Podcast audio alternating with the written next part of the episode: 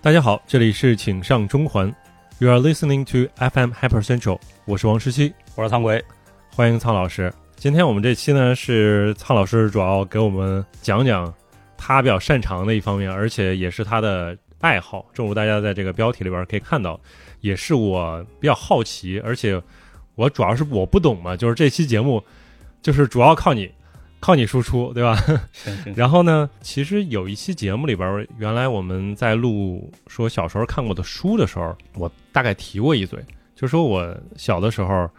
嗯、在一个学校旁边的有一个书店，那个书店呢摆了很多漫画书，就是你可以在那儿办一张卡，类似于月卡那种，无限地在那儿看书，可以中午在那儿休息嘛。作为小学生来说，中午你可以不回家，你可以在那儿待这个一两个小时，你就很爽，而且还可以在那儿点一个蛋包饭吃。那么高级，对他那儿可以做蛋包饭，而且他当时电视上还会放《龙珠》，《龙珠 Z》应该是，因为当时我们那儿的那个地方电视台放《龙珠 Z》放的比较少，一般都是也就放《龙珠》的，就是前一个小悟空阶段对啊，前边已经反复看了很多遍，然后《龙珠 Z》只在那个小的小饭桌上，正好人家在那儿放 DVD 啊 VCD 应该是，看完了之后吃完饭，我就跑到隔壁的那个书屋里边儿拿起一本漫画就看。当时我记得他摆了很多漫画，但是印象最深的是《拳皇九九》。啊，啊、现在回想起来，我就在想，哎，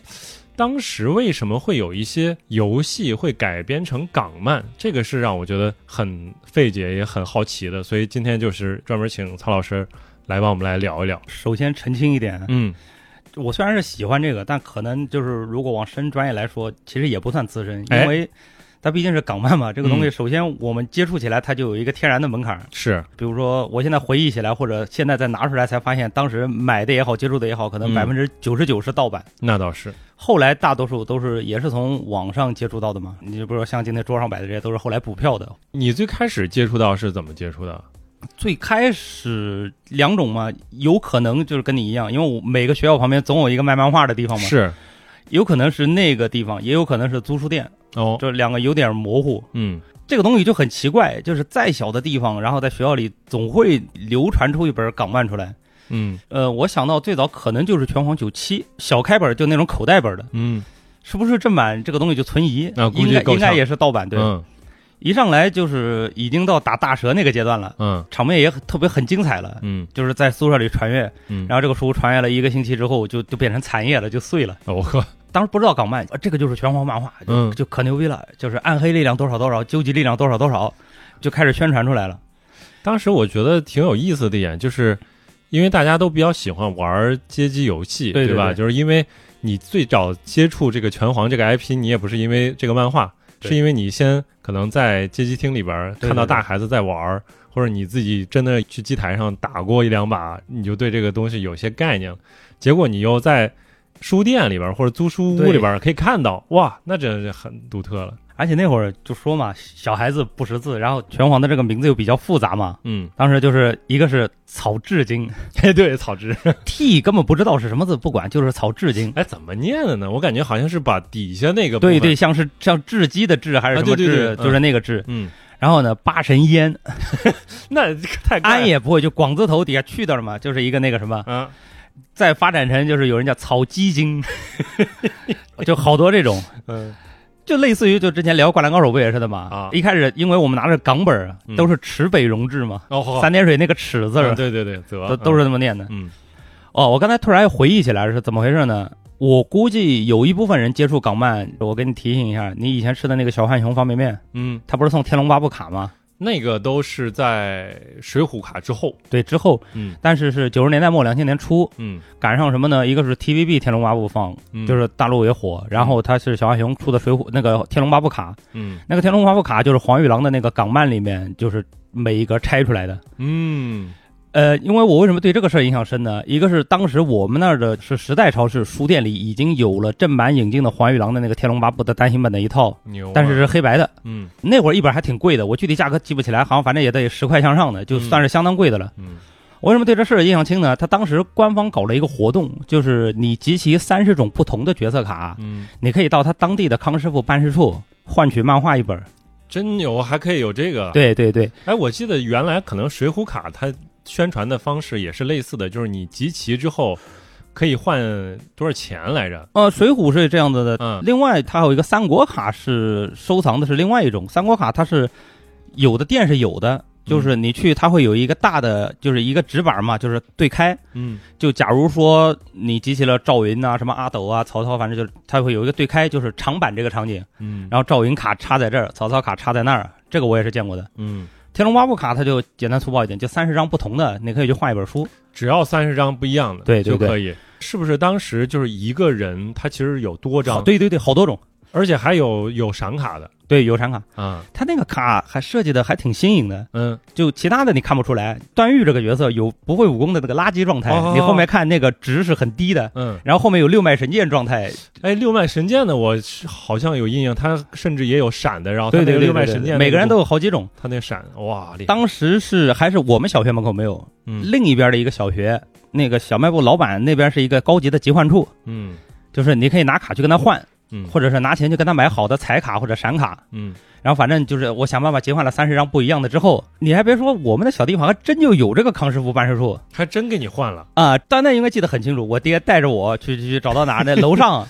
嗯就窗户上就贴着康师傅办事处，嗯去了就是直接就是说我来对卡，人家哎就卡给他嗯，一个铁柜子打开就随便选了一本《天龙八随部》，便选呀，对，他随便选不是就是你自己随便拿一本，哦，因为它是一套好多本呢，对啊，你你选的哪一本呢？已已经记不 清了，但是就拿了一本。嗯我印象当中就正正经经就是百分之百跟港漫全接触是这个。嗯说回这个游戏嘛，嗯，当时拳皇就是爆款，对，但是拳皇这个港漫究竟是怎么进来的，我真是无从得知。嗯，但是就是哪哪都有那一阵子，是那一阵子还有一个现象是什么呢？也是从这个拳皇港漫里面拆出来的，就是那个也不能叫盗版海报吧，就他们自制的那种海报嘛，嗯到处都是。我有好几张就是那种塑料海报，哦一块到两块钱不等吧，看你是怎么弄的。我原来那个房间贴的就全是这种，就是塑料海报，嗯全是拳皇的。然后在租书店里面就陆续的是能见到，最早是九六九七，我看到的时候就已经是九七了。是然后稍微隔了个小半年，你能看到九八到九九就是这样子。我确实没有完整的看下来过，比如说九九，我印印象也不深了，所以我就在想说，就这些呃授权的港漫，它应该是有授权对吧？首先是有授权啊的，这 个，然后后面会聊。嗯，然后它这个故事，它跟原作之间它有什么直接的关系吗？嗯，最早从一个就是无知的少年开始嘛，嗯你肯定以为那他既然都是漫画的，对吧？对，他肯定这个就是官方的故事吗？ 是呗，后来随着年纪的大了，你就发现 就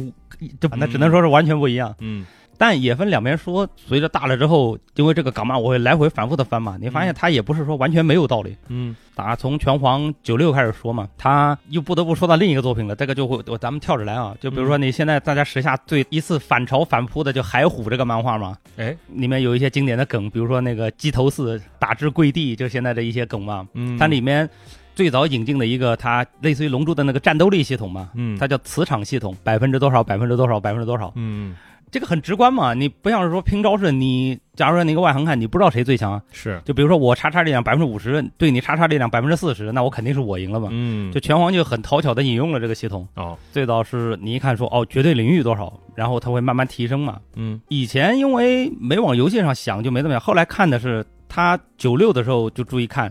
它里面会说它力量会慢慢，就是一开始打的时候，其实就是游戏里面的三个键按住聚气嘛，嗯它力量会慢慢提升，慢慢提升，慢慢提升。嗯哦，你现在看它还是引用了一些游戏的内容在里面的。然后它里面也会说说力量达到究极力量之后是不能长期保持的，会逐渐衰退。嗯它其实就是气聚满了之后，那个条儿不是会你不用慢慢它掉对嗯慢慢掉，嗯就是还是有了点巧思的。嗯然后再来，它最早九六就是 S N K 确实是有授权的，嗯但是呢一开始没有管，等到哎他这边一画的差不多之后，S N K 拿来看就大事不妙，啊， 没有兼修，直接就哎对对是对花完了。怎么回事呢？就是这也是港漫的一个传统，就是他喜欢调侃一些政治人物，哦，他九六里面给日本天皇画进去了，嚯，呃，里面也不能说是。嗯啊，其实算是丑化吧，也不能说是丑化，其实嗯，调他侃就了一下，也不是调侃，他就是相当是一个很拧巴的人物，不怎么光明磊落，哎呦，就是为了他所谓的叫是守护日本嘛，不择手段了，突破自己的那个就是正道的那个力量走不通，嗯，他就选择了就是走走邪道， 对走邪道儿，然后反正日本那边一看说不行，你不能这么画。嗯拐点是什么呢？就是如果大家对港漫这个比较了解的话，就看到九七的时候，九七初期那个天皇还出来了，差不多是到第二本、第三本的时候，匆匆退场，就是露了个脸之后就不提这个人了。嗯这显然是有人介入了说这个事儿了。嗯然后从剧情上来说，它其实就是大致上走了一个官方的故事，嗯细节千差万别。就是整个港漫体系归根体系来说，其实就是一个武侠，甭管什么故事，它都能给你画成一个武侠。是其实拳皇哪至于根深蒂固对我们的错误影响到现在，嗯你看见拳皇都感觉是一个就是那种很武侠的故事，很什 么的。就实际上他的那个背景故事，除了一些大蛇那那些东西嘛，嗯，其实很平淡，没有什么故事，或者说那些人每次都是举办一个武道大会，对对对，嗯嗯就那些人反正很就或者是一个很日系的，尤其是草剃精这种，可能是一个很校园的故事，就嗯没有感觉就那么邪性，你知道吧？嗯就感觉这个人他平时住哪儿啊？他有没有什么工作？就好像没 有，因为拳皇就是我后来翻回去看这个游戏，包括这个系列，它类似于是不是 S N K 等于它是把它那些原来的一些作品，它凑到一起，嗯对对对，对吧？什么这这雅典娜怒，呃然后饿狼传对超说，能力战士，对，都都它是类似于什么他全明星大乱斗，S N K 大乱斗，啊？对，这个意思是吧？对对对所以它你说硬凑一个故事，可能从游戏的角度来说，它也没有那么对，那么容易，但是它就可以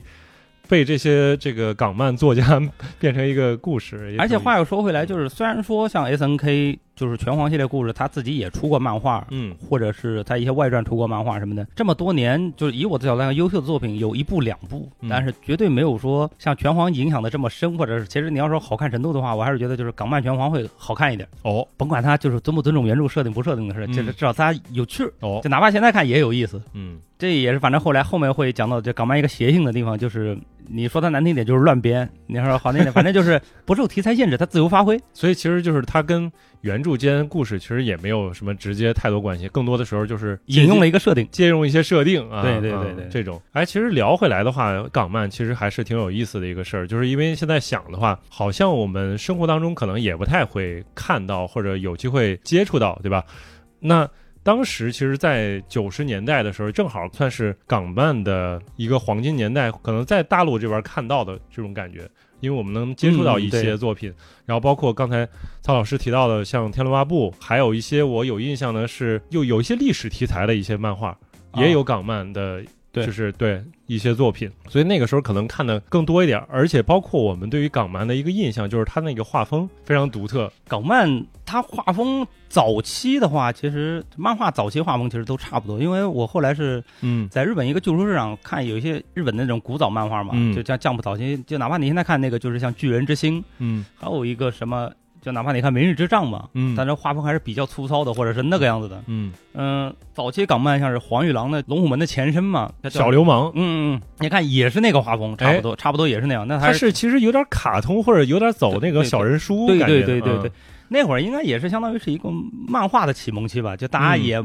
也捉摸不定，就是该往什么方向画呢？嗯你说硬派的，就像连环画那种的，那种就有点速写了的那那种的，嗯或者是有人会就把每个人风格不一样。那漫画究竟是什么样子，不太清楚，其实。是，他可能我也是我猜测的嘛，像是我后来才知道是港漫，嗯因为以前就是很零星的看过有个书《超时空猴王》嘛，叫那个就是大开本的，嗯但那个当时记忆已经不深了，但我现在能想到的画风就以为是国内什么人画的呢，嗯但其实港漫也算嘛，嗯那个其实就是一个香港作者画的，名字一下子忘了，还挺出名的那个人也是练武的，记不得了，反正然后他还有一个叫《侠盗燕飞》，嗯嗯，那个就已经是有点港漫画的东西了，就是也也是一个漫画式的武侠嘛。嗯后来就是也是我自己查资料的嘛，像黄玉郎他那个《龙虎门》系列，这个是最经典的，也改编成那个电影了嘛，嗯就是甄子丹跟那个谢霆锋是，演的那个。感觉那个时候好像就是它是第一个真的特别爆款的一个港漫吧，是不是？因为我是感觉，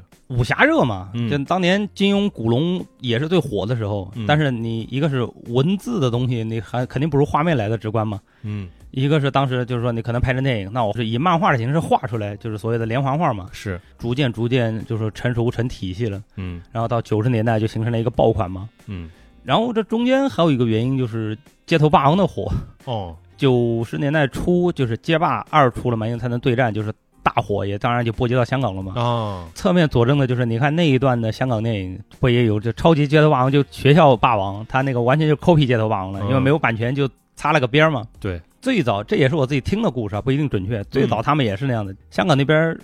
是好像就是徐景辰直接就拿来画了，直接拿了哦画，对，没有版权，直接拿来画了。嗯但是就是因为他们，我估计那会儿跟我们接触的一样，也大概也就知道一个角色的样子，这玩意儿火，但实际故事是什么不知道，嗯，就画的有点天花乱坠，就也是属于没授权一样，对对对，对啊，嗯也是分两波，我是属于拳皇那波的，因为我确实街霸这一部分看的少，南方的嘛，就有一些深圳的朋友，他们从小就能看到街霸这个漫画，哦，就是也是画的，我就举几个例子吧，就比如说像龙跟肯这种是正版角色肯定是不说的，嗯然后达尔西姆就印度那个瑜伽嘛，嗯嗯就是很简单粗暴的判断，就是因为你看他长得也怪，嗯身上挂的那个骷髅， ，Yoga Fire，就很简单粗暴的，就是把他定成了就是个坏 人。剧情里面其实人家是一个就是好的不能再好的一个大好师对对对，嗯是个大师，但是他那个里面就是变成一个跟那个天竺魔僧似的，你知道吗？嗯就一一个坏人，然后其他那些角色除了名字一样之外，啊，名字其实也是他们也有一个分别，叫龙，有一段时间他就喊他叫赤龙，嗯跟我们红人白人是一样的，就是也也是随便 叫，嗯，来插个题外话，嗯我最近前两天其实在补那个《城市猎人》的那个啊，City Hunter 对那个电电影里边，其实也有啊，你就说是成龙的那个是吧？对，啊就是就是那一段嘛，那一段我不知道他有没有授权，有有有有有授权是吧？对，等于你看他把春丽啊，把那个达姆希尔，然后还有还有谁，反正有有 肯肯，对，还有古烈嘛，对对对，都复刻了一下，也挺有意思，就是也是一种再创作吧，就是你像就是因为日本的这个文化的影响， 然后就是那会儿波及到这边，那会儿也是我后来街霸是真的火，太就是火了，你也看出来了，就香港那帮人干什么都想就是把街霸拉一把，你知弄道吧？一把就啊就就拉进来弄一把。我还想到是不是《旋风小子》里边也有一些那个是《三国志吞噬天地》，就是把林志颖变成那个赵赵云云了嘛。啊，那个张震岳是那个夏侯惇在那喷 火，然后我想，是不是就是我也是做了一点自己的那个小的研究，看了一下，是不是对港漫的画风影响最大的是马荣成，因为他好像在比较早的期的时啊候就、两个港漫大师吧，也是嗯我自己，一个是马荣成嘛，嗯还有一个就刚才说的黄玉郎，啊，这两人可能一人一边天儿。嗯呃，像黄玉郎后来成立的那个玉皇朝嘛，嗯就是也是现在香港漫画最大的一个出版社。那边、嗯马荣成他自己的那个公司是天下吧，啊，对天下，嗯，有风云里面天下会嘛， 好，哎，然后再来就是像徐景琛那边有个天行社，嗯大概这几种。马荣成呢，他的画风一个是好认一点点，第二个也是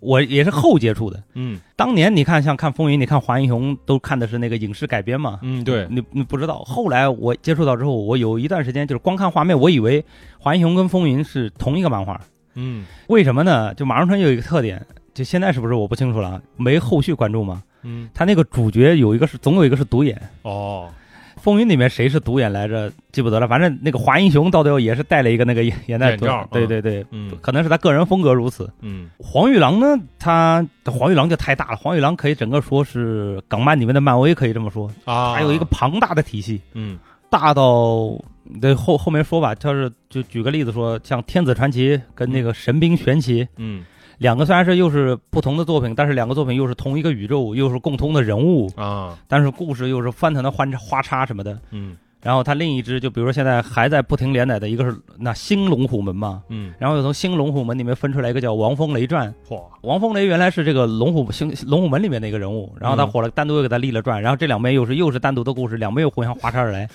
黄一狼一招啊，对对，黄玉郎宇宙，嗯他现在肯定不是他主笔了，但是他是就带了好多就是他这种徒弟跟他画风一样的嘛，是很流水线生产线的一个东西。好像在八十年代的时候，他就已经算是开宗立派了。对对对对吧？在底下说是有御林军，对什么三三三什么四大天王什么之类的，对对对啊对对这都是他徒弟。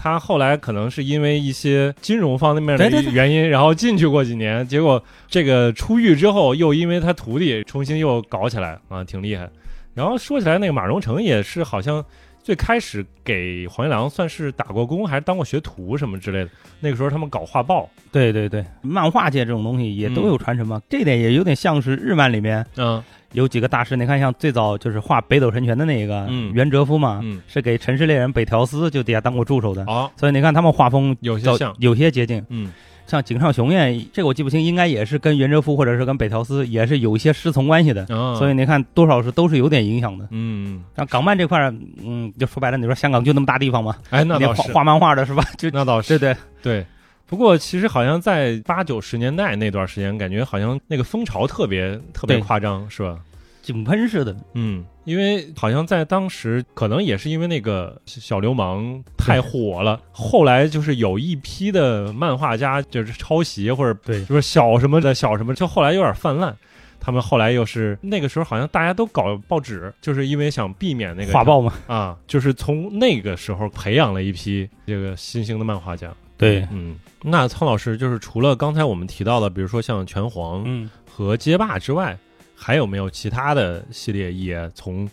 游戏改编成了港漫？再来几乎就是我换《天龙八部》的那个童年吧，反正就是前后脚嗯也是机缘巧合，逛街还是什么的路上，就是看见一个比较隐蔽的小书店，就进去了。嗯首先，他那个书店一进门挂的是拳皇是升旗楼的图，就是一个拳皇酒吧的一个，反正就每个人穿西装跟开酒会一样的那个、那个海嗯哦报有。点印象啊啊啊嗯然后我说我操，就是这还有个书店，就不得了，这得看看。嗯，然后就一下子看见了他那个全新的书啊，码的一排齐的《生化危机》，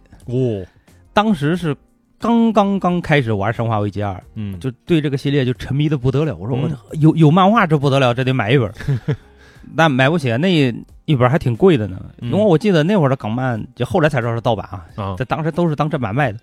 一本也得划到就十到二十块钱左右呢。嗯，但具体价格不定，反正在十到二十块钱这个区间。它也是全彩的吗？不不不，黑白，哦，但是很精致印刷的，嗯就也不是童年滤镜，因为那一批的那个盗版，我后来还就是又重新回过回收过，嗯没有人告诉我的话，我仍然觉得它是正版。这个嗯《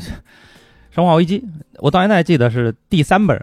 嗯呃，单行本封面是 A 大王的封面，站在一个墓地里面，嗯就不得了了，就就先看，也不知道算我幸运还是不幸。就是第三本刚刚好是它，就是这个整个剧情还兜得住，还在游戏里的一个，哦，还跟游戏有点关系的时候。是然后在第三本的那个结尾就其实已经剧情有点跑飞了，嗯但是我不知道，我没有看过后面，当时有了《生化危机》，我赶紧就想尽办法是吧？求父母买了一本儿，然后那会儿我是到哪都带着那个 书，然后带到学校就传阅嘛。疯了，对，我操，《生化危机》太牛逼了，嗯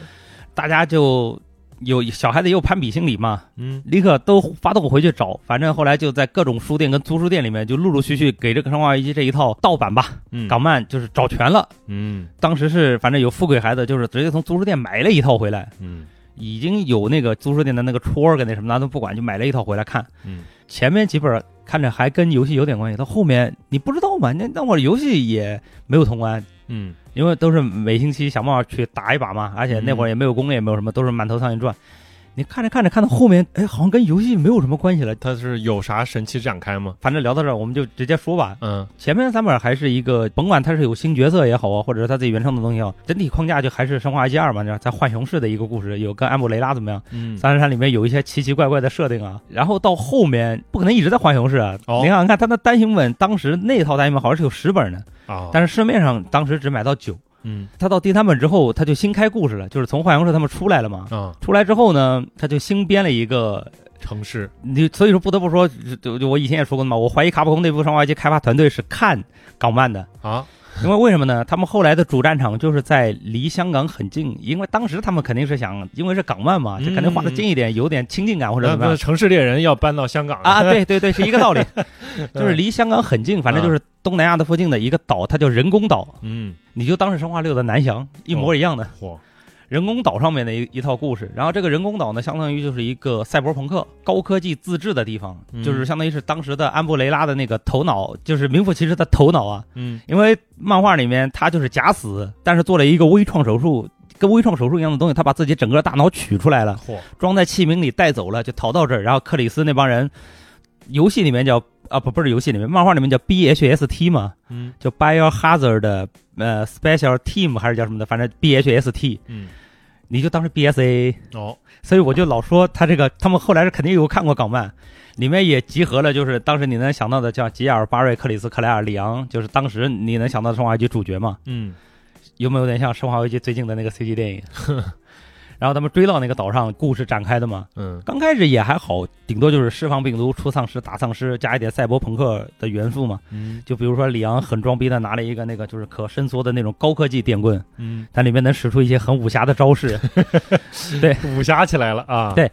画着画着呢，就跑偏了。嗯这个过程，反正我先说剧情，我再说这个过程有意思在哪儿。画着画着呢，就是他武侠了嘛，他最早他就定了一个设定，虽然说这个设定后面也没说了，什么叫生化危机，嗯它是安布雷拉的一个组织构成架构，嗯，就最 top 的那个，他们叫葛先生嘛，哦他他自称叫神，叫 God，嚯，然后后面生是什么呢？他有一个一个大 boss 叫生物参谋，化叫化学 司令，然后生化危哦危叫精微战将，呵，那个精微战将就是个再生侠的造型。藏头诗是吧？这是啊啊，对，金龟 大将。鸡呢，就是游戏里面你看到的那个大帽子，最终的那个属于暴君嘛，嗯机甲工兵嗯，合理啊、。然后底下还有几个什么特工，A 打王就是特工这一级层的间谍什么什么玩意儿的。但是你仔仔细想想，这他妈四个是中文，对对对，对对，不重要不重 要，太牛逼了。对，不重要。他们而且这个设定他到后面就忘记了，这对对， 就就黑不提白不提了嘛，这个也是港漫的一个特 点。牛逼，然后他随着这个案子追查下去呢，反正来了几次他自己原创的怪物之后呢，剧情就开始不对了。但是说不对吧，他又微妙的跟卡普空后面的故事又连上了。那你听我说啊，嗯呃，首先这个人工岛上面后来也爆发了新的生化危机嘛，这个病毒控制不住了。你看就跟生化六那个蓝翔一样， ，no，当时人工岛上面就你当时丧尸派吧，因为他们有一些已经跟体内的病毒共存了嘛。嗯随时能变身，然后就是那个疾病毒也能长出好多触手，怎么怎么样的。嗯他这帮人为了要生存，因为他毕竟是怪物嘛，理论上来说，你说像人类这边是要剿清他们的，是，他们一个是要生存，第二个就是也想，甭管怎么说吧，要跟人类这边谈判。谈判的筹码是什么呢嘛？我们攻陷了他这边的一个军事基地，手里面有一批洲际导弹，我装上了病毒，你们谈条件，不谈的话，我这个病毒就要对着香港发射，对着几个就是世界上各大重要的城市发射。嗯生化六也是有这个段子的，到最后蓝翔不也是被那个病毒导弹爆了吗？里面有一个场面也是画了各国首脑开会，当时美国是克林顿吧？嗯你讲我们这我方这边出镜的是谁，我就不说了，嗯，画的还挺像的。是吗？嗯，嗯，牛，然后故事其实到这儿也还行，嗯然后就飞了。他在最早的时候设计这个生化危机级别的时候，那个安布雷拉首领就说了，说威廉博士不是发明了疾病毒，嗯，他是发现了疾病毒。哦，说这个疾病毒呢是那个古代神的一个遗产，是呵？某一种科技也好或者什么也好，嗯故事就不出意外的来到了中国，说在长城那边是有一个缺口的，嗯这个里面就跟一个就是意境一样，或者原始森林一样，政府也认为这是机密区域，就是每年好多人在祭祀拜也好，但没有人进去过。哦，安布雷拉那个首领是第一个进去出来的人，他就相当于是他在里面学到的知识把他带出来了嚯，然后创建了安布雷拉。哎呦，然后里昂他们就也进去了。里面进去之后吧，跟你想的又不一样，又出现了就是那种很扯淡的一个体系，就是里面有什么判官、神官，啊，然后什么玩意儿的，这然都后啥呀？不知道。就反正就是说，里昂你要参加试炼，啊经过一系列试炼之后，他会给你一个那个记的那个眼嘛，嗯，说这个是什么魔眼，嚯，然后给你魔眼之后，你又能对抗那个就是跟安布雷拉那个首脑叫葛先生对抗的能力。然后里面有一张跨页特别鬼扯，是一个跟迪士尼一样的那个游乐园，但是全是你能想到的各种日漫元素，有大的哆啦 A 梦，有超大型的 PlayStation，有皮卡丘， 好，就是反正他什么都敢画嘛。真牛，然后李阳进去就拿到了这个魔眼，嗯你拿到魔眼之后，你记不记得《生化危机四》在开发的时候有一个废暗是鬼泣？哦，不就是李阳被病毒侵蚀之后获得了魔人化力量，他们后来就做成鬼泣了吗？嗯你看人家港漫就超前卡普空 很多。这个里昂就拿到魔眼，当时就跟那个安布雷拉首领在空中就开始了武侠式的战斗，打的各种 来回。这还没完，定要将你轰杀至对渣。。然后刚才我不是说那个就是有大量的病毒挂在那个洲际导弹上面要轰出去了吗？嗯，里昂把所有病毒都吸进去了，嚯，不也没事是儿？不是，不也是对应了那个《生化危机四》当时的那个设定嘛？里昂也会被病毒病毒侵蚀嘛？嗯早期的那个宣传预告片里面也有，哦，到最后获得了魔人的力量。就那会儿，你就可以当时港漫里面这个里昂已经淡定化了。嗯，这个也是我后来知道的，当时看就觉得我操那么牛逼，后来就是居然是这个剧情。中途知道了《生化危机》真的剧情之后，我也嗤之以鼻，我说真敢编。再后来又知道了开发剧情以后，我就说卡普空他们肯定是看了的，我不信他们没有看过。嗯还有一个佐证是什么呢？最早《生化危机二》剧情第一本开头的时候，就是这个剧情还跟游戏有关的时候，他表达那个舔食者出场方式很震撼嘛，就是一个舔食者把两个警察拿那个舌头穿刺死了嘛。嗯，里面有一页就是舔食者那个石头穿过了另外一个警察那个头，但是从那个警察嘴这边穿过去的嘛，嗯一个穿插特写。然后你要是玩《生化危机二》游戏重置版的话，你会记得在舔食者原来的那个走廊里面，不是有一个人那个脸就是一半被舔穿了的嘛，躺在那儿的，哦跟那一格画面对起来是完完全全对得上的。嗯，可以算彩蛋也。就我不相信这个跟这个港漫是没有关系的，我坚定是他们致敬了这个港漫。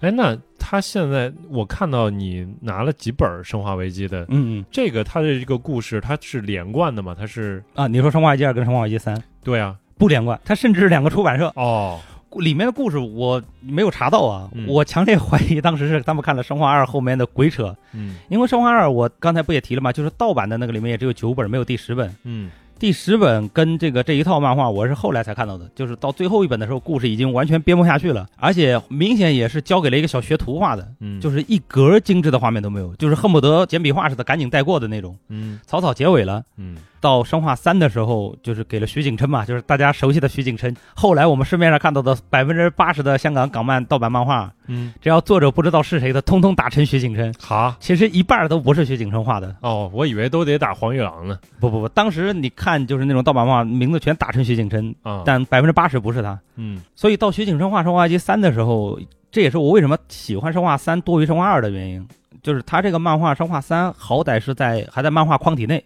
它有原创，而且原创都还很，我认为很精彩。嗯举一些例子吧，它扩充了卡洛斯的那个故事，嗯他跟战友之间的情谊或者什么的。嗯最出彩的是，你看像《追踪者》是《生化三》的一个大家印象比较深的东西嘛，这个怪物。嗯但是《追踪者》它本体是谁，它从哪来到哪去的，哦，这个不知道，他给补充了。他大概说呢，说追踪者 T 病毒这个东西，就是研究追踪者这个，它是一个寄生虫嘛，复仇女神的那个寄生虫。嗯然后你一般的体魄或者什么根本受不了，就是你实验体也得强大。它里面就是设定了追踪者就类似于泰森一样的那个角色嘛，是个拳击手，嗯身体很强壮。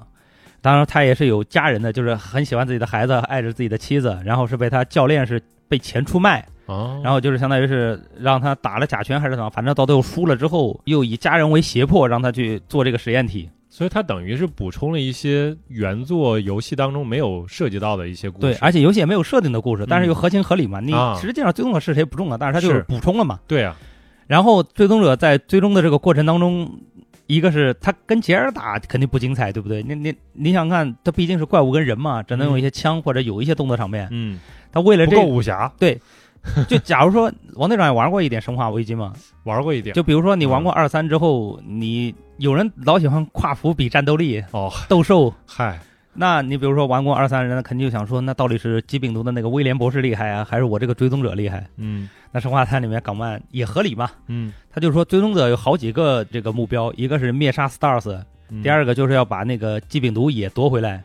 然后他会追杀那个威廉，里面有描写了好几段他跟威廉博士的这个对弈，嗯也还挺精彩的。嗯，然后最终者是在这个张东不断的也能回忆起来自己一些点滴吧，用了一些拳击的技术嚯，或者是什么的，扩充了一点这方面的故事。嗯第二个呢，就是它呃好玩在哪里呢？因为《生化二》跟《生化三》故事是有重叠的部分嘛，嗯，但是主角从来没有遇到，嗯在港漫里面就遇到了。你看，像重制版的《生化三》里面，卡洛斯不也会返回警察局嘛？嗯但会遇到马文那些，但没有遇到主角。嗯像这个里面，他们就跟里昂遇到了，有一些交集，然后也发生一点故事，有些扯淡，但扯淡之余吧，你又觉得也也很合理，就满足了自己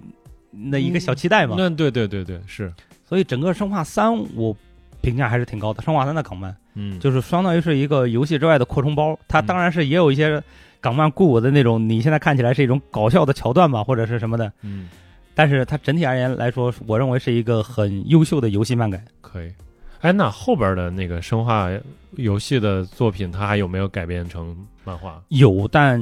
要么是敷衍，要么就是很潦草。啊像《生化危机零》，它只是认真的画了开头，哦，然后后面就很快的结束了，然后剧情也非常鬼扯，嗯可能短短只有四本左右，几乎都不值得一看了。嗯后面可能徐景琛是应该也是徐景琛画的，我记不清了，也是可能是创作疲惫的也好，还是怎么嗯也好，也是港漫的一个特性，他可能也是交给助手也好，这个里面的细节我不太清楚啊。就明显你能看出来，后面画风也好，或者剧情也好，就不是那么走心了。嗯，代号欧罗尼卡就是很流水账似的，照着游戏剧情把它画成港漫风格的一个。啊重复一遍，重置一遍，对对对对对，啊，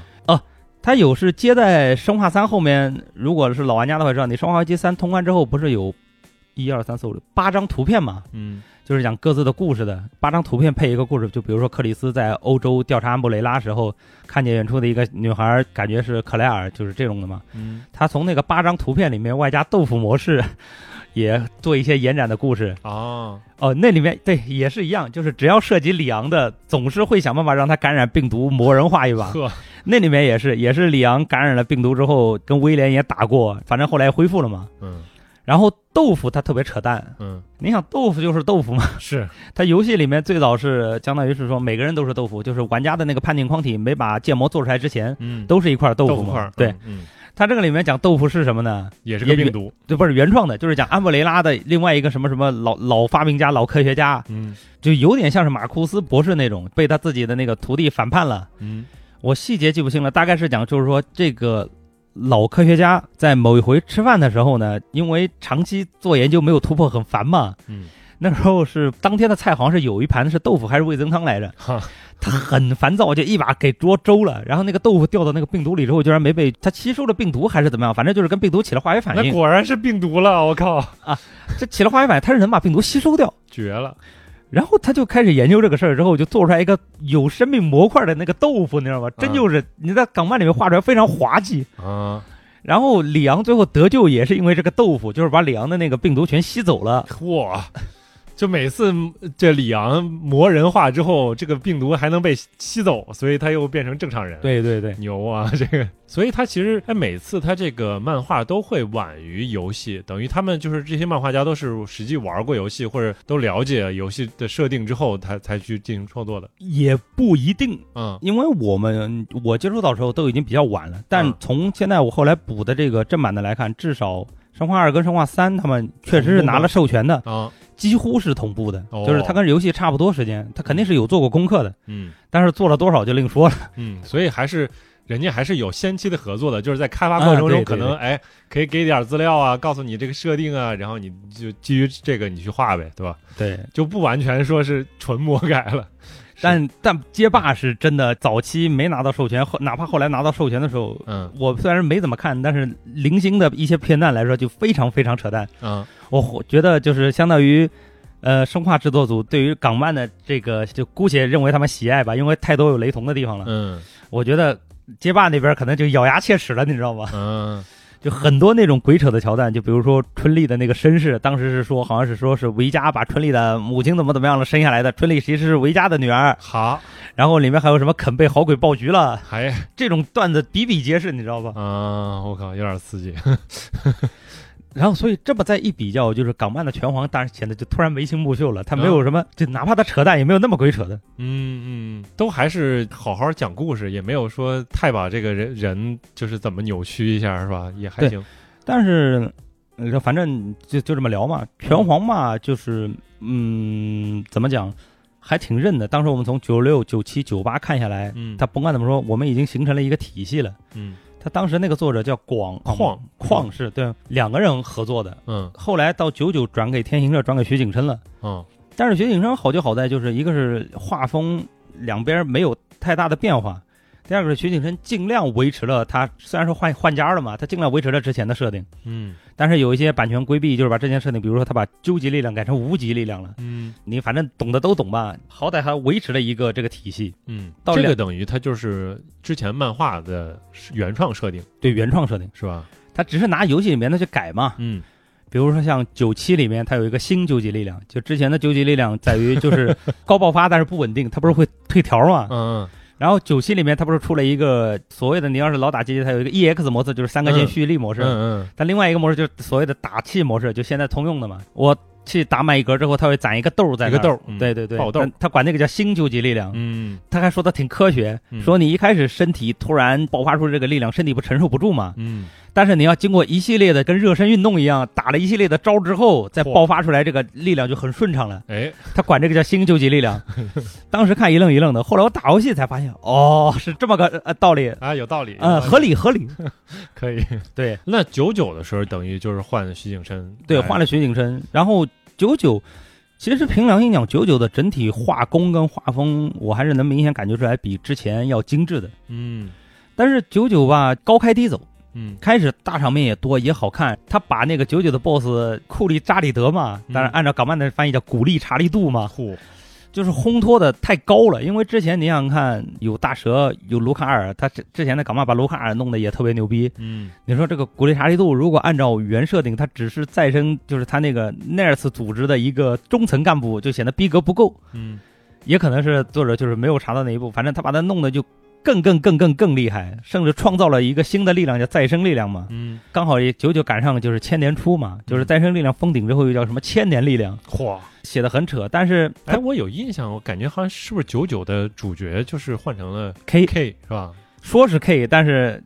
也是跟实际游戏里面的情况一样，大家不认 K，、哦，还是认这个草鸡精跟八神庵，对，还是不认。所以以 K 一开始当了三本之后，还是得草鸡精跟八神庵回来。合理。但是九九，我就别的不说吧，他后面弄了一个很震撼的剧情，就是这个 BOSS 很厉害。嗯除了曹七金跟八神庵之外，当时那两人还处于那个黑脸问号状态呢，嗯其他所有人一块儿上，打不过这个人，就被这个 BOSS 一招秒了，嗯然后全部抓起来了。反正经过一个呃不怎么复杂的一个就是博弈吧，就是约要约曹七金跟八神庵决战，嗯但是在之前也有一些狗血剧情嘛，他就是把所有强者都杀了，就是把所有游戏里角色都杀了。嗯，我当时看我就惊了，我说我操，你这都人杀，死了，对你下面你怎么办？你怎么画？嗯鬼扯的来了，就是在九九最后最后的剧情，就是这个 BOSS 太过于强大，也是港漫常用的桥段嘛，被什么力量反噬，哦，就是你力量再强，物极必反嘛，你就被这个力量反噬，要么受伤，要么死亡嘛。哈，他就是力量太强，爆体而 亡了。爆体而亡之后呢，巴山跟草剃精吧，就又都恢复了，哎，就没有事儿了。嗯然后他们就开始说说，哦，他这个力量是再生力量，哦，就是到达一定阶段之后，你就会肉体肉体就会再生，对，然后呢，就加了一句，所以之前的强者也都复活了。没什么道理， 但是可以吧？但是多年之后，我在《火影忍者》里看到了类似的段子，行。哦，对，佩恩是吧？对对对哎，我那这自来也真是亏啊。 就之前我个人认为还算精彩，嗯，就唐突一脚刹车，就 BOSS 自己炸了，然后所有人都活了，那感觉这种是不是就是类似于烂尾呃的一种嗯方嗯港漫式常见，是吧？嗯因为我想到就是我也查了一下，像那个《中华英雄》，就当时是嗯马荣成是在黄玉郎那边连载，大概连载到后边就是说他要不续约了，啊，不续约了之后，结果漫迷都急了，其中有有几个可能一两个，然后就急眼说我一定要。干了你，对吧？就是真的堵他，然后堵了他的助手，把那个手给刺伤了。结果他就休了半年，休完半年之后，也就不画了，他直接就换公司，自己就成立了那个天下了。其实美漫其实也有这个毛病。嗯，就是港漫、美漫倒是有一个共同的特点，就或者也跟美剧一样嘛，嗯不像游戏改编这个事儿，它游戏总归会结束，这还好说是。他自己有一些原创的 IP 就没办法做到见好就收，嗯或者就是无限的这么翻翻翻，你你比如像《龙虎门》，现在嗯真的是、我，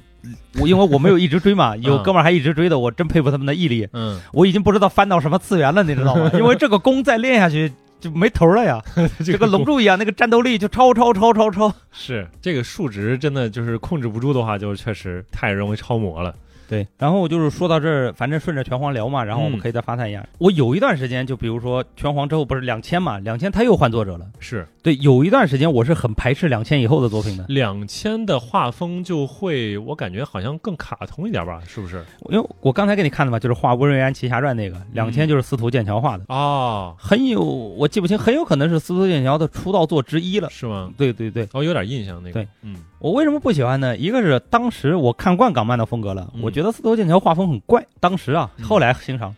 而且他把之前的体系摒 弃掉了，嗯，没有再生力对量。对对，没有力量了，你知道吗？ 就没有暗黑力量的，我操，我那么大个暗黑力 量呢，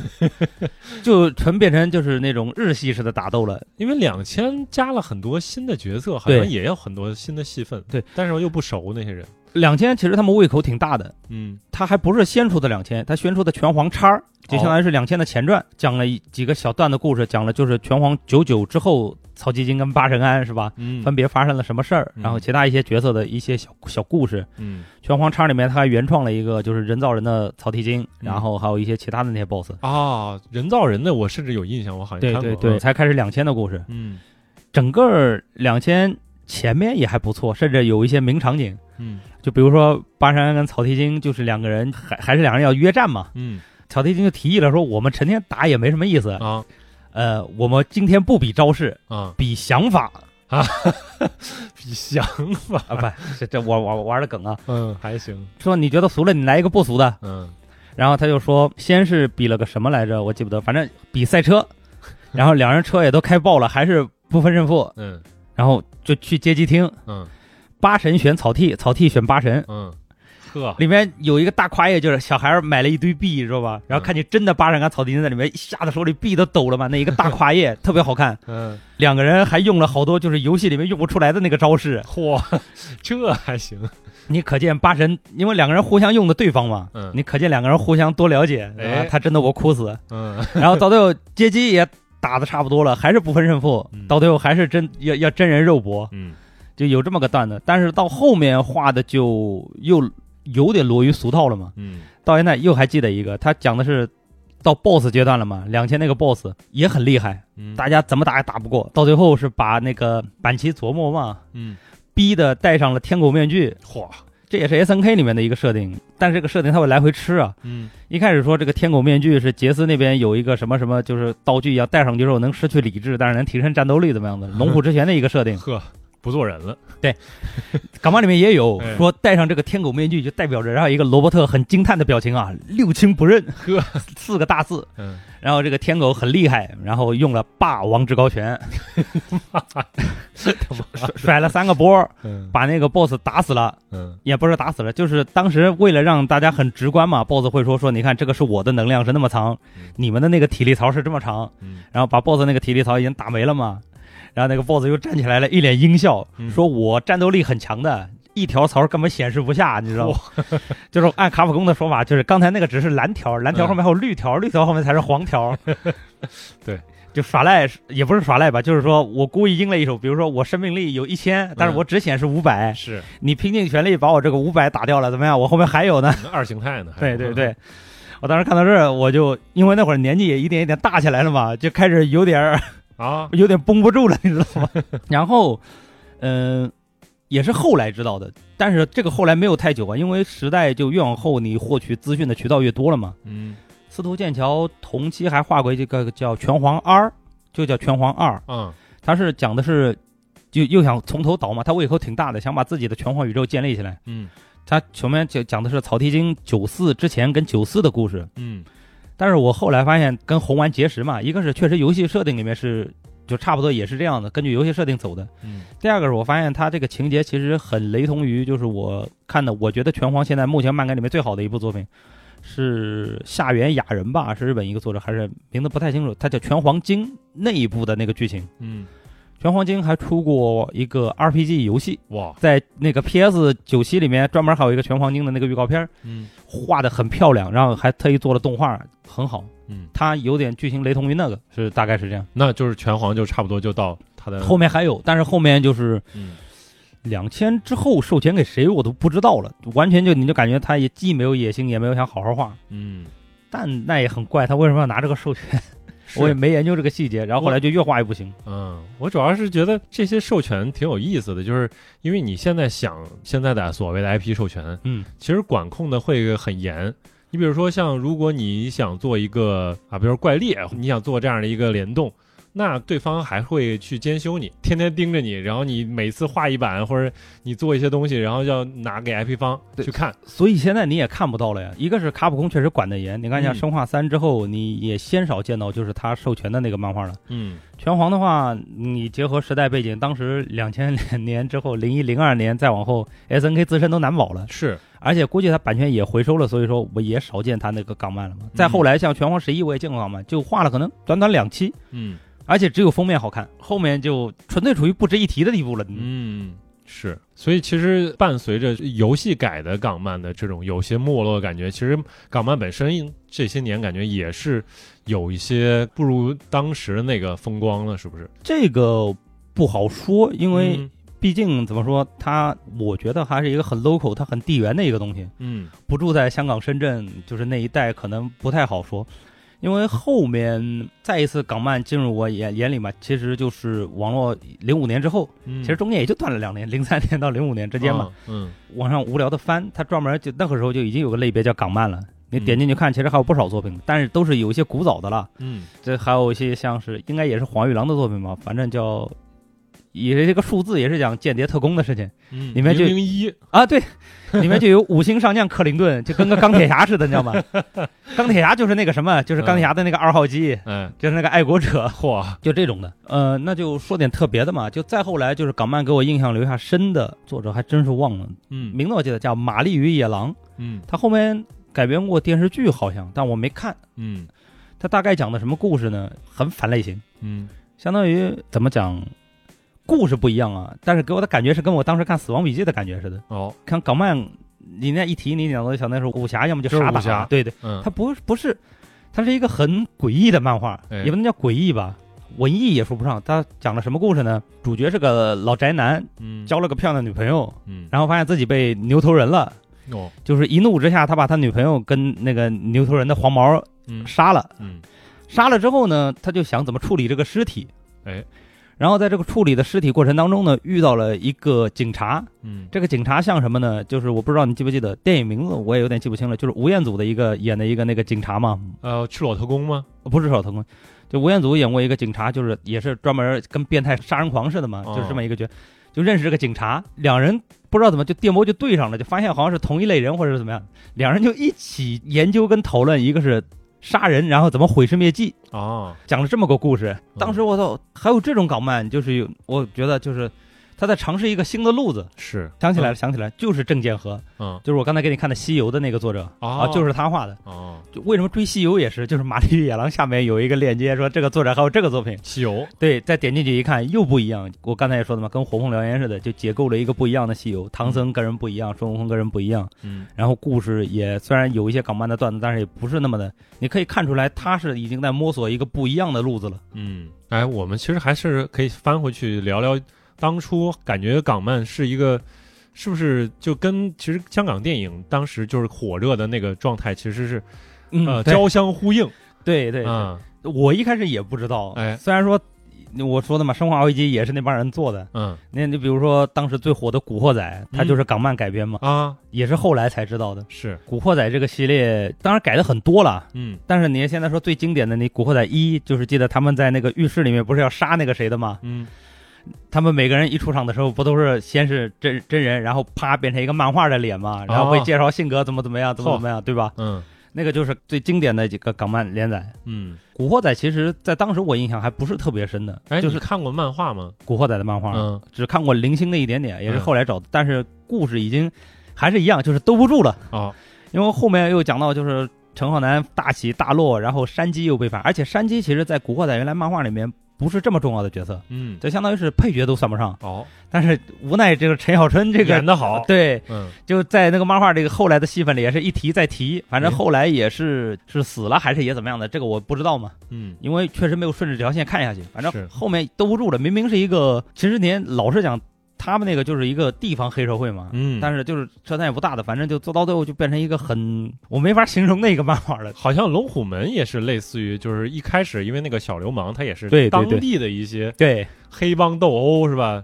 还有一些锄强扶弱，对但是后来说政府一管起来，然后他说咱们不能老画本地的帮派，对就对对，画点海外的吧。哎但龙虎门后来他哪怕是两千年之后，他又是想重新整合一下子，嗯就跟星五十二一样，他出的那个哦星、星龙虎门吧，嗯也出现了问题，还是兜不住。哦就到最后就是我看《王风雷传》多一点，也是各国打、嗯各地打，各地打，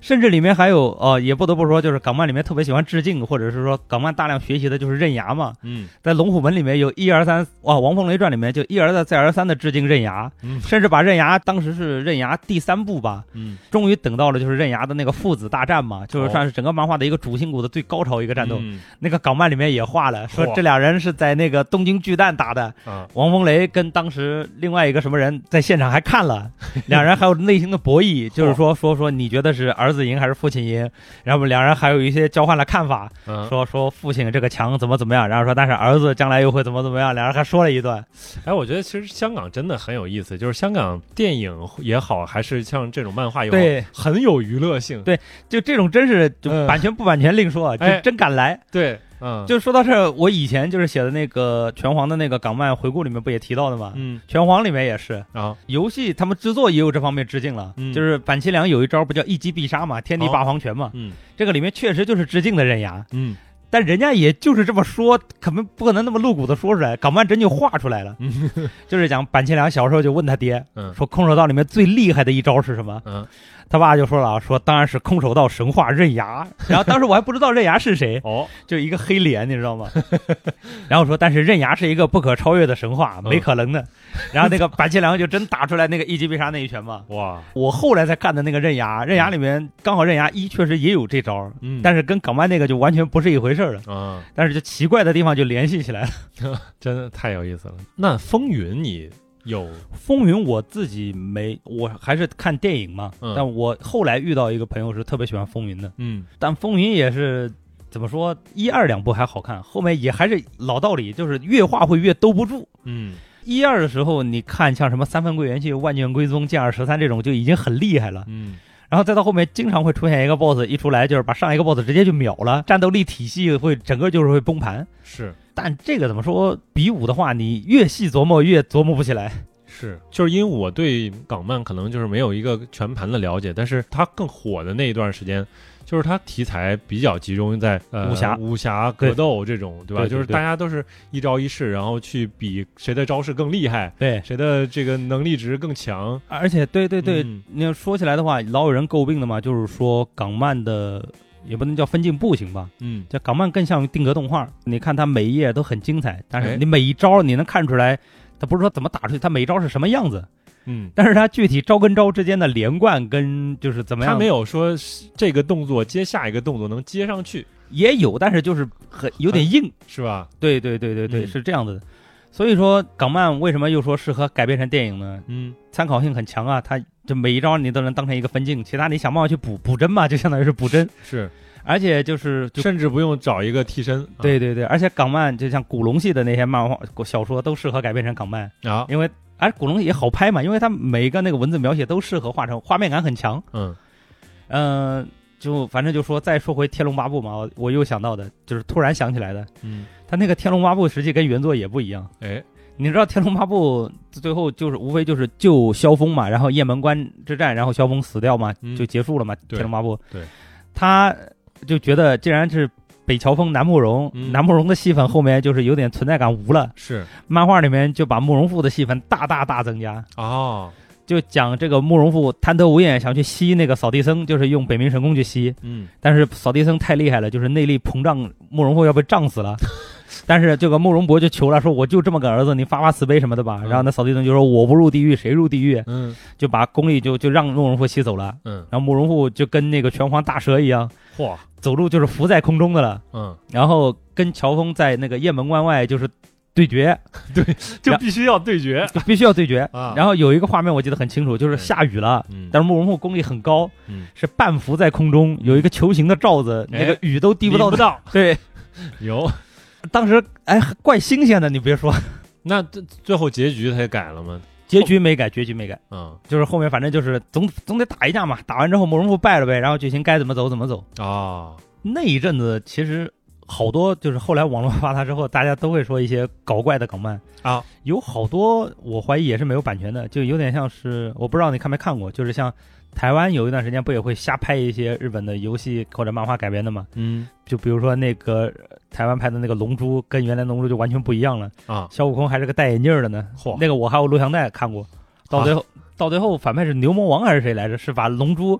最后一颗就是。牛魔王不是含在嘴里的吗？嗯小悟空拿金箍棒一伸长，把打到牛魔王肚子里，然后牛魔王炸了，神龙出来了。 我操，就就延伸着说嘛。然后那一阵子呢，我还看过港漫版的《北斗神拳》，啊，我不知道有没有授权，就很怪。嗯黑王叫王座浩，然后剑次郎跟那个拉奥爷是在空中对打。 啊，他是基于《北斗神拳》的漫画改了一个港漫版，对，哇，但也很敷衍，嗯就好像也是短短四本就结束了。嗯我怀疑也是没有授权的。就那一段时间，就是你看到什么都不奇怪。嗯就一个是港漫改编影视剧，一个是他们又很习惯于拿影视剧改编港漫，嗯，说是改编，其实都不能叫改编了。嗯有些图它甚至就是影视剧的那个照片，拿 PS P 成港漫的那个滤镜就贴上来了。哦，还有这样的哇，对那，有的是大特写，是这样的干的。嗯，嗯那真是省事儿了，对对对。再来，还有另外一种就是炫技式的。嗯我现在特别喜欢一个作者叫黄，反正他的钢笔钢笔钢笔画挺厉害的。嗯他画的那个哦叫名字我一下子忘了，这有点对不起大师啊。他画的那个《英雄本色》系列，嗯就是周润发的那个嗯，印本儿的，他好像还不是香港人，还是新加坡哪边的，真我真记不清了，因为年代也太久了。嗯画的就特别好，但是这个你是看他的技巧的，嗯，其他的那些都跟电影都差不多，主要是看他画工厉不厉害不厉害。另外一种像陈某这种也不能说叫港漫了，像《火凤燎原》这种，嗯他只能说是香港发行的漫画吧。哦对，《火凤燎原》是另一个体系，它不在港漫的这个体系里面，嗯，它更它就就是漫画嘛。它其实就是它也不太会存在说港漫传统的那个问题，就是数值比拼什么之类的，对对对，哎，就《火凤燎原》战斗很精彩，但是它更智斗，哎，就哪怕我们打，我们也是在拼智商。嗯就有点，就是也不能拿啾啾比吧，啾啾不也是吗？就是先是试探，先是一个智斗的过程。嗯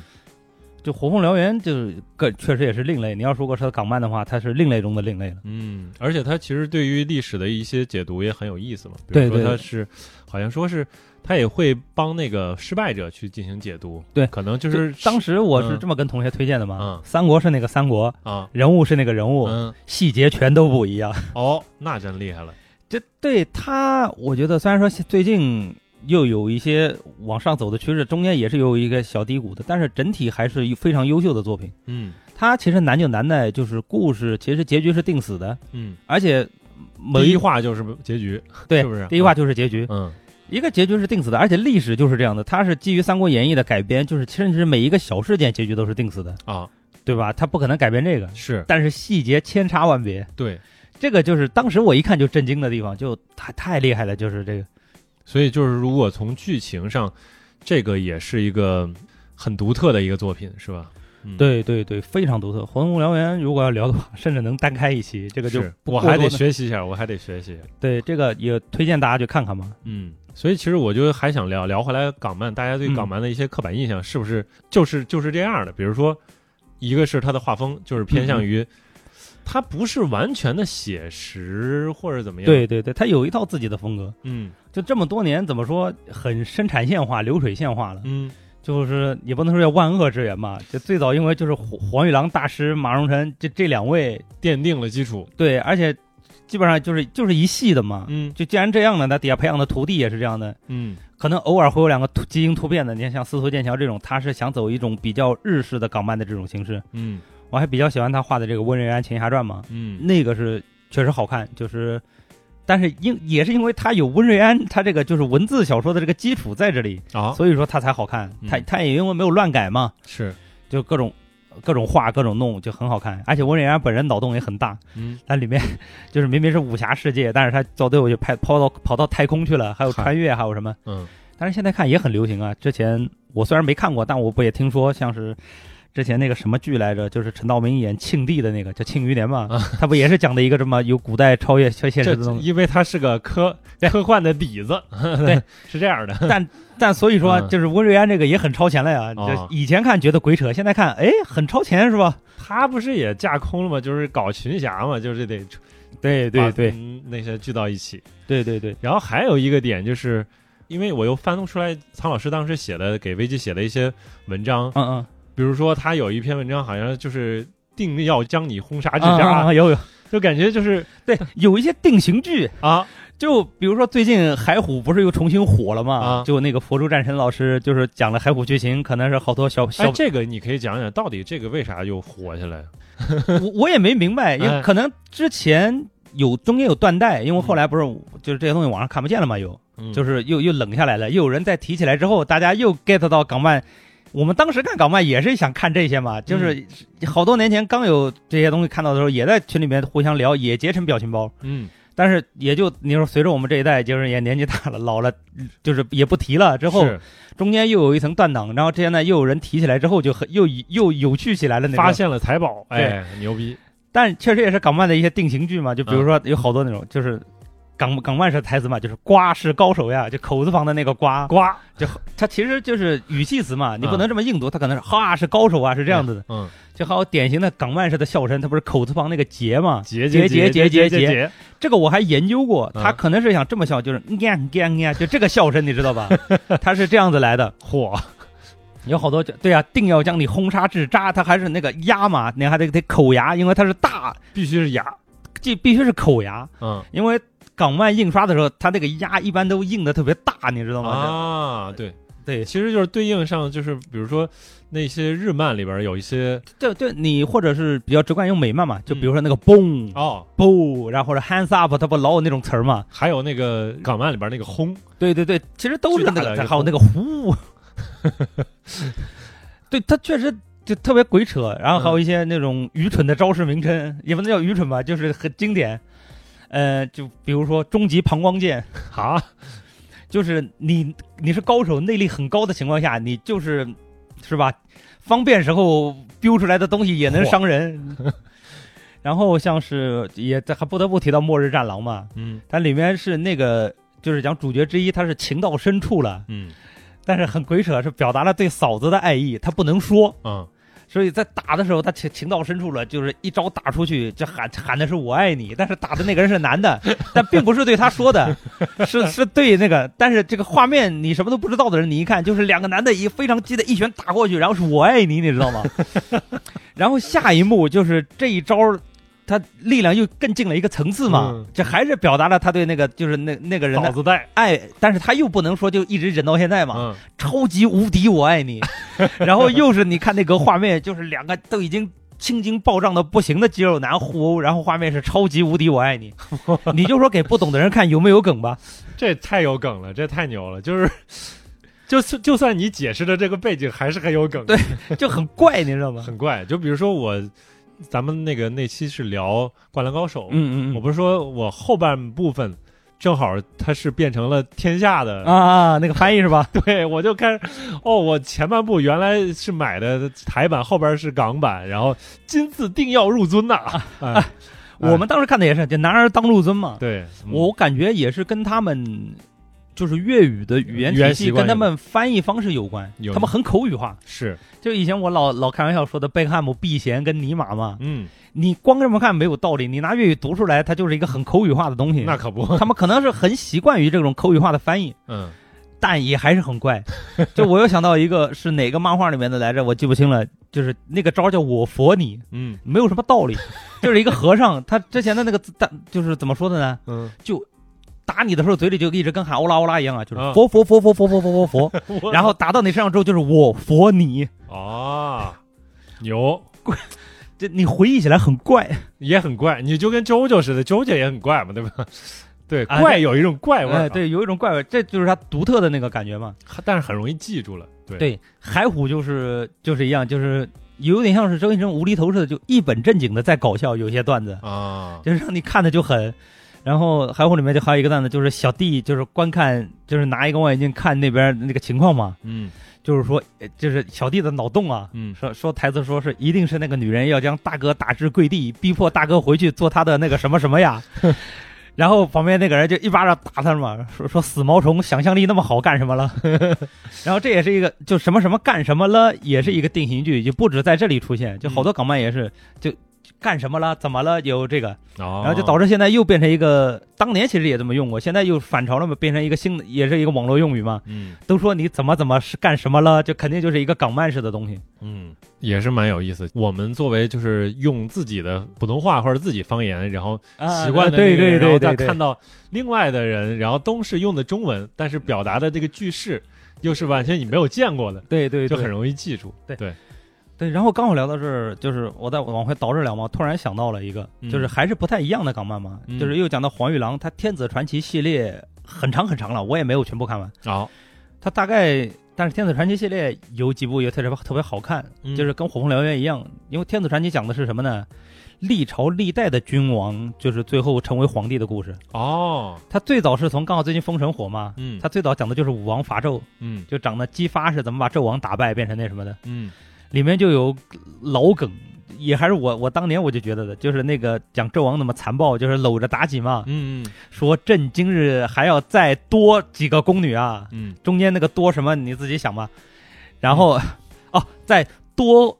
嗯十个宫女啊，啊然后好多好多年之后是。他也画了一个类似于跟天子全明星的东西，就这些东西都复活了嘛。嗯，纣王穿着现代服装的貂皮大衣，那什么的、也搂着说啊，朕还要再多什么十个嫩模 呀，